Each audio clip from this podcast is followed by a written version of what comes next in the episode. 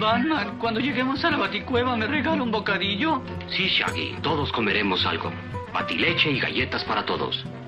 ¿Bati qué? No le creas, compadre. Así le dijeron a mi hermana y ahora estoy lleno de sobrinos. Ahora nadie me detendrá. Ya estás viejo, Megatron. A la grande le puse cuca. Tienen que ver mi nuevo invento. Imágenes en movimiento.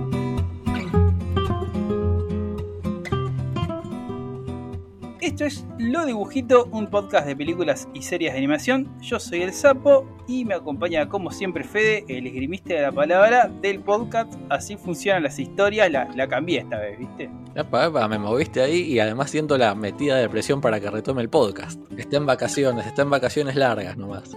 Vamos a hablar de eh, una comedia de espías del 2019, Spy in Disguise, o Espías Escondidas, como se la conoció en Hispanoamérica. Una película que fracasó en la taquilla y fue la última de 20th Century Fox antes de que sea adquirida por la diabólica empresa Disney. Y también la última de Blue Sky Studios, la responsable de La Era de Hielo. Me llamó la atención verlo en la presentación de la película, digamos, cuando aparece el cartel de la productora, y fue como, ah, ya no te vamos a ver más, qué tristeza. Igual hicieron una serie con el loco este, que es como un... que tiene una, como un suricata, ¿no? Sí, ese tipo, el que es medio pirata, así. A mí me encanta ese chavo. la película esa dicen que es muy mala, no la hemos reseñado hasta ahora, pero tiene muy malas referencias. Vos sabés que tengo un karma, el karma de vivir en el sur, como decía Charlie García, que cuando digo, uy, qué buena idea y la desarrollan re mal. o, o me entero que la desarrollaron re mal. Y cuando me pasa con este tipo de películas que no las veo porque no me interesan, o sea, cuando no me interesa la premisa, y me sorprendo mucho a ver lo bien desarrollado que estuvo el concepto. Eh, hablando de Spice in Disguise, ¿no? Esta es una película basada ligeramente en el cortometraje del 2009, Pigeon, eh, Paloma, Pigeon Impossible. Y fue dirigida por Troll Quain y, Nick Bruno, me refiero a Spice in Disguise. Troll Quain trabajó como artista de storyboard en películas animadas como The Wild en el 2006. ¿La viste? No, no la vi esa. Es una especie de Madagascar, una animación menos cartoon y mucho más detallista, donde unos animales de la sabana, eh, capitaneados por un león, tienen que buscar a su hijo que fue eh, raptado o llevado a un zoológico a la ciudad. Entonces los animales quieren que ir a tienen que salir de, del, del salvaje y entrar a, otros, a, a, otro, un ambiente sumamente agresivo para ellos, que es la gran ciudad. ¿no? Creo que es Nueva York. Es excelente la película. Muy en la línea de la primera Madagascar, como decías. Sí, muy en línea de, de la primera, bueno, pero viene por otro lado y tiene secuencias hermosas. Una secuencia ellos están en un auto y suena clocks de de Coldplay, una preciosa escena en esa película. También estuvo involucrado siempre como artista de storyboard, ¿no? Pues es muy raro que le hayan dado esta película a estos tipos que no tienen una trayectoria muy amplia en la dirección. Eh, 9, esa película que parece muy de, de Tim Burton, pero no. Sí, es que es película rara esa, ¿eh? Sí, muy agresiva para los chicos. Esa creo que amerita que la comentemos en algún momento. Es muy buena 9, ¿no? Pero me parece que o para nenes más grandes, es un mensaje muy oscuro también de 2009. Y fue el artista de storyboard eh, en Hotel Transilvania. Sabemos que es, se dirigió en 2012, pero la dirigió Tartakovsky. Nick Bruno, por su parte, trabajó como animador en la era de Hielo 2, el de Hielo, esa es la que más me gusta. ¿Vos las viste todas? La, me faltan las dos últimas, pero las primeras las vi. Sí, a mí, ¿la segunda te gustó? Sí, sí, sí, sí, sí las banco. La 1 y la 2 las banco mucho, la 3 ya decae. Sí, decae un poquito. Y la segunda me gustó un montón. Río, en 2011, y la película de los Peanuts. Eh, sobre espías escondidas, bueno, la, para dar una sinopsis rápida de la película, la película resulta una buddy movie en clave de comedia de espías en un tono satírico. Parece un berenjenal, pero está muy bien logrado. Donde un excepcional agente secreto se transforma en una paloma y debe unir fuerzas con un joven científico para cumplir su misión. Para aquellos que sean adeptos a las películas de James Bond, ah, eso puede ser una, una pregunta inicial. ¿Te gustan las películas de James Bond? Sí, la verdad es que hay mejores, hay peores, pero el concepto de James Bond me parece maravilloso. Es buenísimo. Es buenísimo el concepto de James Bond. No sé, no sé si tirar, prender fuego a la casa sobre la discusión del nuevo James Bond. Eh, Pero, pero bueno, no se sabe, ¿no? ¿Quién va a ser? no se sabe, pero, pero querían que James Bond sea, sea una mujer. Y esto, no quiero eh, ubicar tiempo en el podcast, es una discusión mucho más larga, pero voy a decir esta premisa. Bond puede ser chino, puede ser negro, puede ser un enano, puede ser un robot, pero jamás puede ser una mujer. Nunca. Yo ahí no estoy de acuerdo con vos. Y lo que más me gustaría de que hicieran un James Bond mujer es que las películas de mujeres espía suelen ser muy malas películas. Y el 90% de mujeres espías son básicamente prostitutas que saben pelear. En cuanto a los guiones voy. Y odio que hagan eso, tipo, me gustaría tanto que hubiera un personaje que sea como un James Bond. Me importa muy poco si es literalmente o no James Bond. Pero que tipo, una mujer que sea ese tipo de espía sería buenísimo. Bueno, yo creo que medio que ya existe, que es la, la que logra Luc Besson con Nikita. Nikita es un concepto muy distinto, Estamos viajando al pasado, totalmente. es un concepto distinto, espía rompe con la idea de la minita que está linda y entra, nada que ver. Y es una genial, es un genial concepto el que maneja Besson. Además es un tipo que repite varias eh, el concepto. Eh, Hizo como una Nikita nueva con Ana. También hizo lo mismo con Lucy, donde está Scarlett Johansson. No llega a la altura igual, pero sí. Hay como copias de eso, como puede ser el Salt, la que hizo Angelina Jolie, que está... eh, ¿Cómo? Otra película que se queda corta en lograr ser ese, ese nivel de espionaje. Bueno, y está el, el director de Deadpool que hizo Atomic Blonde, que está basado en la, en la novela gráfica. Esa me la recomendaste vos y todavía no hice la tarea. Sí, es muy buena. Lo que pasa con eso es que no podría ser, yo digo que no podría ser, porque va en contra a lo que es el personaje. El personaje es un summon, eh, summon masculino que tiene elementos del, de- del machismo, pero tiene, es un- el James Bond es un summon masculino. Puede enamorar mujeres automáticamente, es un tipo culto, es elegante, es crack. Si el personaje ya está fuera de corrección política, no lo hagas más. Pero no podés hacerlo en contra de lo que él significa porque no estarías haciendo una película de James Bond.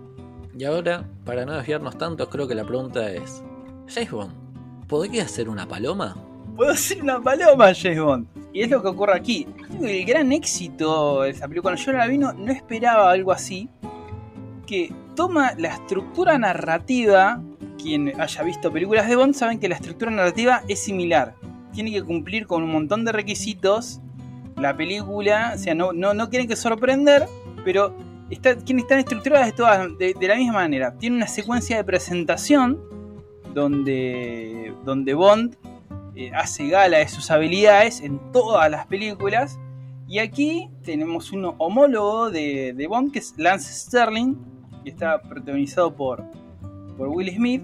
Y antes hay una secuencia de presentación del que va a ser el coequiper o el buddy de la película, que es el personaje de Tom Holland, que es eh, Walter Becker, que lo muestran como un pequeño genio nerd cuando era chico y vivía con su madre, que le gustaba inventar cosas pero tiene ya, está buenísimo cómo te lo presentan a los dos, ¿no? Porque a, a Walter eh, te muestran un niño que si bien tiene una fascinación por eh, crear objetos, porque la madre es policía, y en vez de crear objetos que dañen, él tiene esta cuestión de eh, usar su imaginación para que todo sea no letal.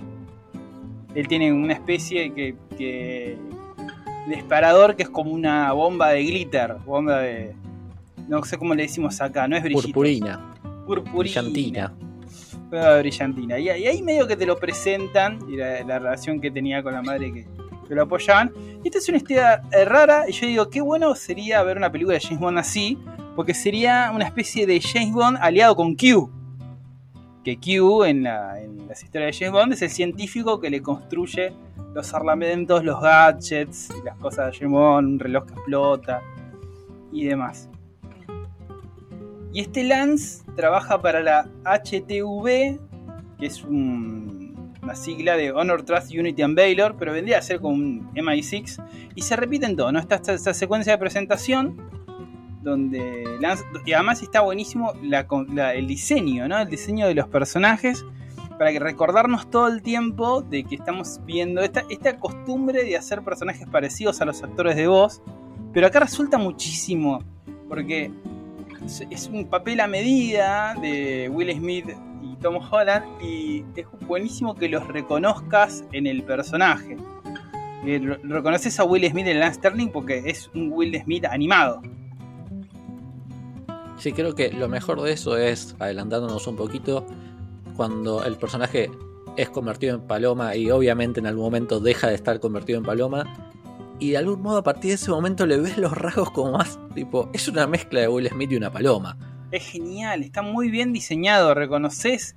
Porque primero, al mostrarte el Will, el, el- Will Smith humano y trasladarlo a la paloma, hace que los dos comparten lenguaje facial. Entonces, eh, y está muy bien creado desde la animación. O sea, hay un gran trabajo de los animadores y los diseñadores eh, de personajes en ese sentido. Y bueno, está la presentación donde este Lance tiene que buscar un dron asesino clásico, bueno, se, se infiltra, aparece monitoreado por Joy Jenkins, que es la directora del HTV, que sería un homólogo de M en las historias de James Bond. Bueno, final, finalmente hace... A mí me gustó mucho cómo manejaron el nivel de violencia, ¿no? Porque tiene todo lo que tiene una historia de espías, una historia de Bond, de que él usa la violencia física, ¿no? Usa las artes marciales, no, no se privaron de eso. Y tuvieron muy... Y además no caricaturizaron, él se mete en una guarida yakuza. Eh, no caricaturizaron a yakuza, ¿no? Los, los encuentran, los muestran tomando, borrachos, jugando, que se pegan entre sí, uno saca un cuchillo. Y aún así no atraviesa la barrera de lo infanto juvenil o lo familiar como podría ser discutible como Ninja Cuadros, por ejemplo. Así Sí, es la de última película que reseñamos. Y creo que algo llamativo es que al principio la película muestra mucho este grado de violencia y todo, si bien obviamente por una cuestión de corrección eh, no lo vemos en ningún momento a este gran espía matar a nadie. Pero sabemos que ha causado bajas después por cosas que nos dicen, pero bueno, no lo vemos en pantalla. Pero después el resto de la película baja un poco el nivel de violencia. Sí, Los enemigos son siempre dragones, entonces Sí. ya no hay personas a las que golpear, cosas por el estilo. Además por la propia actitud de él, ¿no? Tanto eh, Walter y Lance son homólogos perfectos, no solamente en su posición social y en su personalidad, sino de cómo ellos piensan que se tiene que resolver una situación conflictiva. Eh, él- él recupera el dron, pero utiliza una de las armas para generar una distracción y lo que él pensaba que era un artefacto explosivo es el arma de purpurina que había que vemos que Walter pudo perfeccionar con los años. Que también agrega un gato holográfico para que la gente se enternezca. Y funciona. Lo interesante es eso, que es algo que suena como ridículo, pero que en realidad, tipo, sí funciona, la gente queda distraída. Eso es lo que yo le critiqué a Lance cuando lo veía, pero cuando lo ve- cuando veía la película, decía, pero sí funcionó, que no sé qué le está criticando, ¿no? O sea, es, es una cuestión más, eh, más relacionada con el orgullo, ¿no? Porque él le dice, eh, yo esperaba una granada. Bueno, el Lance vuelve al. a lo que sería el HTV. Yo le digo MI6, pero no sé si está definido como MI6. Creo que es. No porque pasa en Estados Unidos y no en Londres, no, no en Inglaterra, pero claramente es un MI6. Y medio que era un cara, porque justamente él lo que le replica es que quería que, que le haga armas de, de- de- de- de daño, o sea, eh, que le reclama que- que le cambie todo por una granada. Y está muy bueno cómo está construido el hecho de la diferencia que tiene Walter y sus ideas, porque cuando hace el recorrido en el nivel científico del HTV, eh, te muestran a todos los científicos probando eh, ar- ar- armas, armas mortales. Está ese que salta la soga, que es un láser y puede cortar a una persona. Sí, sí, sí, que de- derrite cosas de, de metal, tipo, todo muy violento. Todo muy violento, todo, todo asesino, todo mortal. Entonces, el, el mismo Walter es un, es un marginal entre los nerds, porque está en el fondo probando sus, sus dispositivos no letales. Y, y funciona muy bien la química entre Will Smith y Tom Holland, es, es espectacular. Yo creo que si los mismos gags con otro tipo de, con otro tipo de dupla no hubiese funcionado tan bien. Es muy Y- probable que no. Realmente es. eh, claramente pegaron onda ellos dos trabajando juntos. Y, a pesar de ser la trama muy lineal, está bueno cómo construyen cada uno de, de los pasos de la trama en función del gag, en función de que sea desde el diálogo y lo situacional, que sea, que sea muy gracioso. Hay películas para adultos que no lo logran, recurren a un humor más plano y no es tan divertido, y acá tratándose de una película infantil es súper disfrutable. O sea, a una persona adulta que le guste el cine de espías o el, el body movie o las películas de acción, le es súper. Si, si sobrepasa la barrera del prejuicio, esta de- tendría que estar dentro de, de un top 5 de las mejores películas de ese género que vio. Porque no falla, no falla en nada, está todo, o sea, lo que tiene que cumplir lo, lo desarrolla perfectamente bien, solo que sea divertida y que sea mismo un, eh, que sea una especie de investigación, una especie de traslado que lleva a los personajes de un lugar a un lugar B y finalmente congenian los dos, resuelvan. eh, como ya hemos mencionado, una característica del body movie en el capítulo de Zootopia. Así es. Bueno, y aquí este elemento, ¿no? Que él es- tiene esta discusión con, con Walter, pero este eh, Walter le dice que eh, tiene algo espectacular, es un, un- dispositivo perfecto para un espía que lo va a permitir ocultarlo, ocultarlo totalmente. O sea, yo te puedo hacer invisible. Con, en un proyecto es la ocultación biodinámica. Bueno, todos sabemos qué es, ¿no? Pero parece que eh, Lance parece imaginarse otra cosa, ¿no? Finalmente, como no le quiere hacer los dispositivos mortales, Lance los despide y le lleva el, el dron a Jenkins. Entra, recuerdo todo muy rápido, pero está bien construido, o sea, está bien. Y esto, estos elementos, ¿no? Que entre asuntos internos en una película infantil, ¿no? Eso es, muy- es muy ley and order, ¿viste? Es llamativo, sin duda. Es llamativo. O sea, un, un niño va a ten- entender finalmente que son unos investigadores, ¿no? Pero son elementos que suelen, suelen estar en, no suelen estar en producciones infantiles. Suele estar, ser más caricaturizado y no, no tirado más al, a elementos del realismo.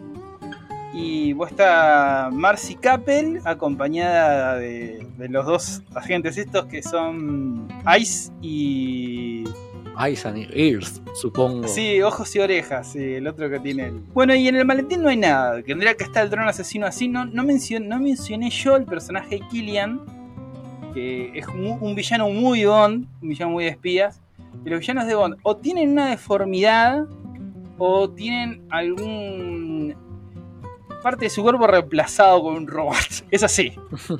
claro, tienen algo. Y bueno, a este le falta eh, le falta un abrazo y tiene, un, tiene, un mano mecán- tiene una mano mecánica, que es Killian. Que es el que iba a comprar el, el dron a la Yakuza en la escena inicial. Y Killian lo reconoce a Lance, pero él no, no lo reconoce a, a Killian. Y una escena también, desde el diálogo se vuelve todo tan... Es cliché, pero al mismo tiempo hacer una sátira, este, este divertido reconocerlo. Sí, logra funcionar. Claro, no me reconoces, ah, yo eliminé a muchos malvados, ¿viste? Eh, muy cliché, pero funciona. Asuntos Internos tiene una filmación de eh, Lance robando el dron. Entonces, obviamente a Lance se le ocurre que alguien está reemplazando su identidad, pero nadie tiene conocimiento de esa tecnología. Por lo cual se escapa. Es muy bueno por una premisa de Bond. Bond perseguido por el propio MI6. Bueno, es un clásico que hemos visto en montones de películas de espionaje. Es, un clásico, eh, pero, pero estaría bueno. No, no recuerdo una aventura de Bond en la literatura que sea perseguido por el propio MI6. Pero todas las, las secuencias de, de huida, que en definitiva también llega a ser una secuencia de acción, es genial. Recordemos que lo formal eh, es, genial. Yo no sé cómo hicieron estos tipos. Pues, alguien confió en ellos que no tienen como una. Estoy hablando de Troy Wayne y Nick Bruno, ¿no? No tienen una trayectoria larga en, filmar películas, pero le confiaron a esta película y hicieron un gran trabajo para esa escena de acción. En realidad la película es eso, cumple más con las expectativas de cine adulto porque tiene muchas escenas de acción que están intervenidas por gags. Gags muy bien hechos. Que juegan con la premisa inicial de un espía súper capaz que ahora es una paloma, un bicho inservible. Entonces, como, como él solo ya no se puede no se puede valer por sí mismo, va a tener que depender de, de Walter, que es el científico. Sobre los elementos de Bond, cuando marcan el hecho de que esto no es una Bond joda, sino que es un homólogo infantil, pero con elementos del tropo de las historias de espías, es la secuencia de títulos. La secuencia de títulos que es totalmente la secuencia de, una- de apertura de una James Bond. De una James Bond, tiene ese elemento de la paleta de colores sesentera, la canción. Es decir, toda la estética es una referencia directa. Sobre los elementos de escena de acción no se priva de ninguno. Como dijimos, las escenas de pelea. Incluso hay una persecución en- de autos. Muy al estilo Jason Bourne, eh, James Bond. Pero a entender, no es una persecución de autos infantil. Es una persecución digna de cualquier película de acción para adultos. Como, o, una película de Bad Boys, que también al mismo tiempo que está la persecución de autos está el tema de hacer un chiste por el hecho de la que la paloma se choca con, con el parabrisas y todo eso. Sí, sí, mantiene la mezcla de humor con, con la seriedad del- de la trama, en cierto modo. Sí, y la contracción narrativa, bueno, no maneja un mensaje muy complicado, pero lo hace muy eficaz criticando al género de espías o al género de acción generalmente, donde hay una banalización de la violencia. Desde una mirada adulta nosotros podemos ver que lo que está ocurriendo está ficcionalizando, pero en algún momento todo lo que es el cine acción, las películas de Rambo, donde eh, el malo es muy malo y se muere por malo, un poco banaliza la violencia y la prueba, pero bueno, es el terreno de ficción. Y aquí está muy buena la posición que toma Walter y la resolución que resulta en la película sobre un mensaje, un mensaje sobre la no violencia, haciendo una cuestión eh, meta-referencial, porque es la película misma que está diciendo que se pueden contar historias de acción sin recurrir, llama a tomar a la ligera la idea de matar a una persona. Y no solo eso, sino que encima suman una temática que hoy en día está vigente, y ya lo estaba, digamos, en el momento que salió la película, que es la cuestión de los drones no piloteados que, con capacidad de ataque. No, es que de por sí lo que ataca es un, es un dron, tipo el enemigo principal es un dron. Eh, Acá presta una discusión entre las dos discusiones en el buen término, ¿no? En la, en la posición de Walter dice que se puede, se puede resolver un conflicto que implica la acción sin recurrir a lo radical que vendría, vendría a... O sea, to- toda la cuestión ideológica de Walter se opone a la idea del dron asesino. Sí, totalmente. Consiguen a dar, a dar con, con Killian y Killian revela que el odio que le tiene a Lance es de que en una misión unilateralmente mató a gente del equipo que no, no. O sea, no tenía el mismo grado de culpabilidad de él y además lo- lo- los mató gratuitamente. Y ahí hay una cuestión también del tema de la violencia y como lo dije antes, de cómo se muestra la muerte y la violencia en las películas. Una película chata de acción, el, el bueno va matando por ahí, pero eso no se discute porque se construye la idea de, bueno, se murió por malo. Eh, por eso se trata de evitar mucho eso en, en, en las, en las historias que son destinadas para, para chicos y para adolescentes. Pero como dijimos en Ninja Cuadros, eso tiene que ver muy regional, porque por ejemplo en Japón, ese tipo de violencia para las producciones de los chicos que tienen 14 años de shonen, eso su- sucede lo mismo y no hay reparo de censura. Pero sí, es, es un lindo mejor, además se entiende mucho y me gusta esto de, de- eh, tampoco es una gigantesca discusión sobre el cine, pero, pero lo hace muy bien, ¿no? Es como un mensaje para el adulto al mismo tiempo, ¿no? Cómo afectan los consumos y cómo se trata la violencia en los consumos, ¿no? Que también no, no va de. O sea. No se resuelve solo con. narrar de forma correcta relatos a los, a los chicos, sino también discutirlo. O sea, la película discute la idea de la violencia, es espectacular. La violencia que va en. eh, que se, la violencia que es, está en el consumo cultural. Me gusta la. No, no, no, me gusta la reflexión que estás haciendo. Te iba a decir eso mismo. Me parece interesante. El mensaje se no violencia, pero también te lo estoy mostrando en una película que toma una escena de acción, pone escenas violentas, pero al mismo tiempo ideológicamente se opone al hecho de que no escondamos, porque un chico que por ahí ve una película de Disney y tiene 14 años, después está viendo una película de Rambo. O de Robocop, y acá se me cae la libreta de enrolamiento. Pero, pero claro, y a mí me pasaba. A mí me pasaba, ¿no? Dice, dice, bueno, está la producción, es infantil, yo veo El Rey León y esa misma tarde estoy viendo eh, a Robocop pegándole un tiro a las bolas a un tipo. Entonces, por un lado, culturalmente, en, en las producciones audiovisuales y demás, se banaliza la violencia y por otro lado, se la censura para que se pueda procesar. Es una discusión que no tiene la película, por fuera de la película se puede tener esa discusión. Ah, Y bueno, y es una película muy divertida. A mí todo, toda la cuestión, los gags me parecen que estuvieron muy bien pensados. No es un humor laxo, sino que eh, mucho, muy en función a las, eh, la personalidad que, y el- el- ese choque que tienen eh, Tom Holland y Will Smith, incluso en las voces, ¿viste? A mí me pasó eso. Esas voces discutiendo entre sí me causa gracia de por sí, per se. Per se. Ya con eso me alcanza. Per se eh, funcionan como, como dúo cómico. Una lástima que le haya ido tan mal esta película. Bueno, creo que algo muy interesante es cómo la relación entre ellos va evolucionando, pero, digamos, quitando el cambio puramente en lo que tiene que ver con este gran espía que acepta la no violencia, después cada uno se mantiene muy fiel a su forma de pensar y a su forma de vivir las cosas y todo, digamos, no, no hay mucha más evolución más que en esa línea solamente, que es algo poco habitual dentro de todo. El momento de la redención del personaje en las producciones infantiles que dice, bueno, estuve equivocado. Que está bien, porque no se dio, o sea, no, no cometen el error, vamos a mencionar eh, Encanto otra vez, ¿no? De la vieja que de un minuto a otro, con el poder de la elipsis, ya es una buena persona.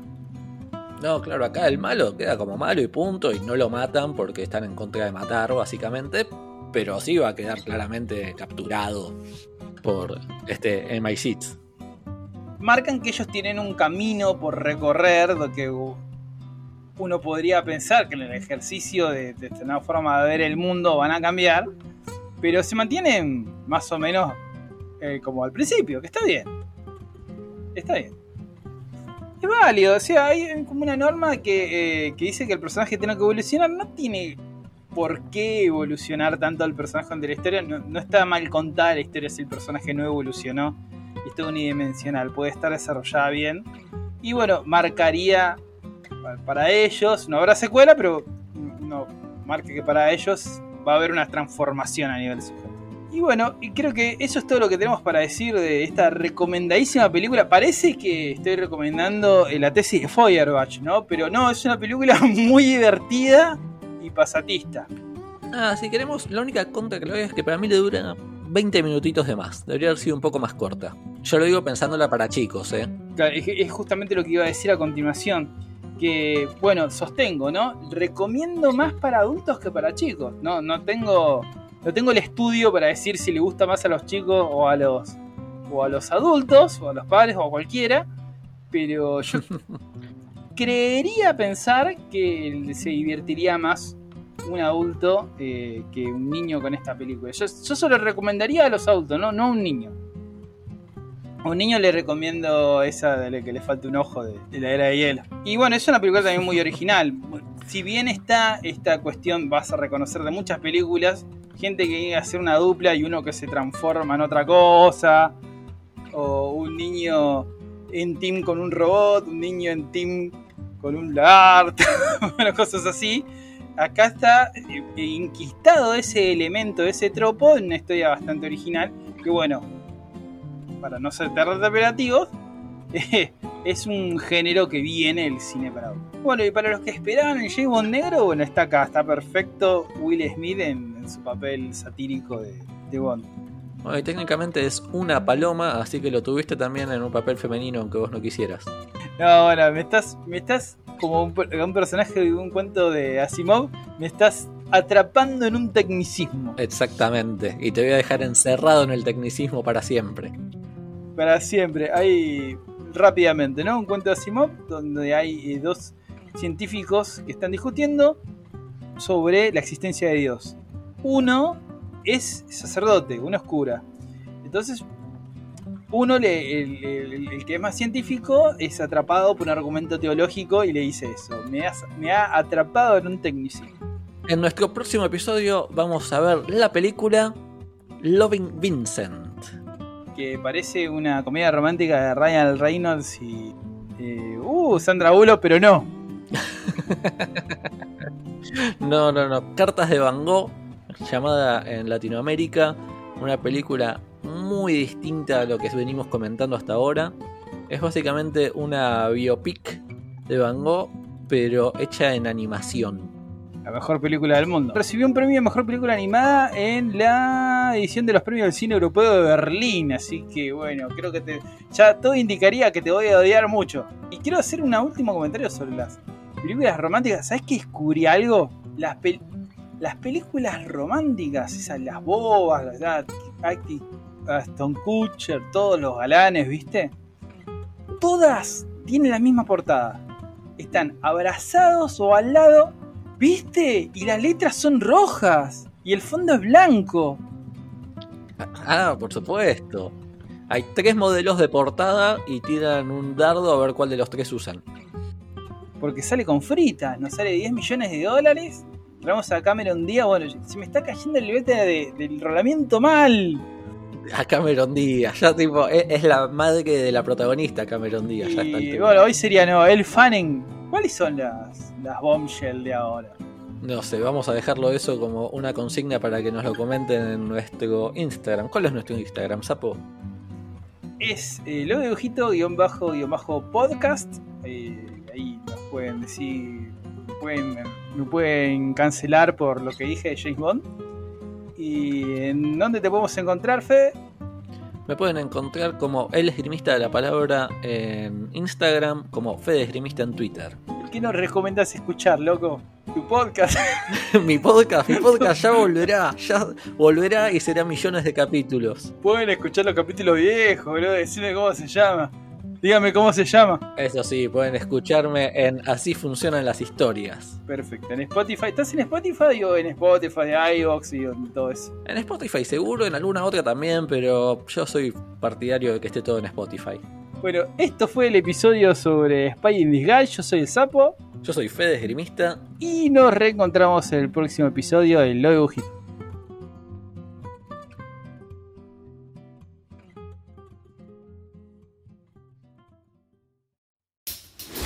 ¿Te digo cómo saber si eres el mejor espía del mundo?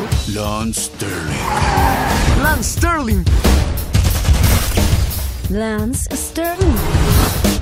Todos saben tu nombre.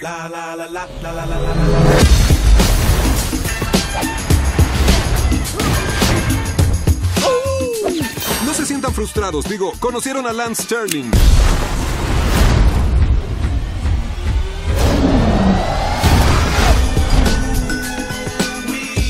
Gracias, gracias. Vuelvan al trabajo, vuelvan a... Es demasiado. Puede que sea lo justo, pero vuelvan al trabajo. ¡Agente Sterling! ¡Agente Sterling! ¡Espere, espere, espere! He estado trabajando en esto en casa que cambiará el espionaje para siempre. Se llama ocultamiento biodinámico. Imagine, si yo pudiera hacerle, redobles por favor, desaparecer. ¿Desaparecer? Desaparecer. ¿Por qué lo dices así? Para impresionar. Aún no tienes a la mano esa tecnología de ocultamiento de primera generación, ¿verdad? Pues de hecho la tengo en la mano. Muéstramela. Claro, le ofrezco algo de beber. Tengo agua, sustituto alimenticio. Mm, ya tomé algo. Te deja un sabor muy raro. ¿Y el invento? Am, bueno, ¡No! ¡Se lo bebió! ¡No! ¿Qué le ocurre a mi mano?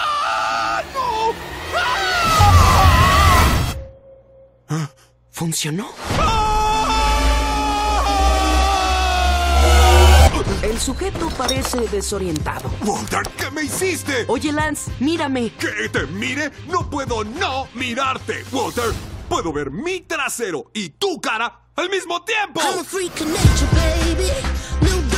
Hay palomas en todos lados y nadie las nota. ¡Ya, niña! Es la forma ideal para un espía. ¡Hazme humano ahora mismo! ¡Es todo! ¡No estoy jugando! ¡Hazme! Ah, te alcé la voz. Tal vez no debería de alzarte la voz. Necesito que me hagas humano, Walter. Técnicamente tú te lo hiciste. Ay, voy a lastimarlo.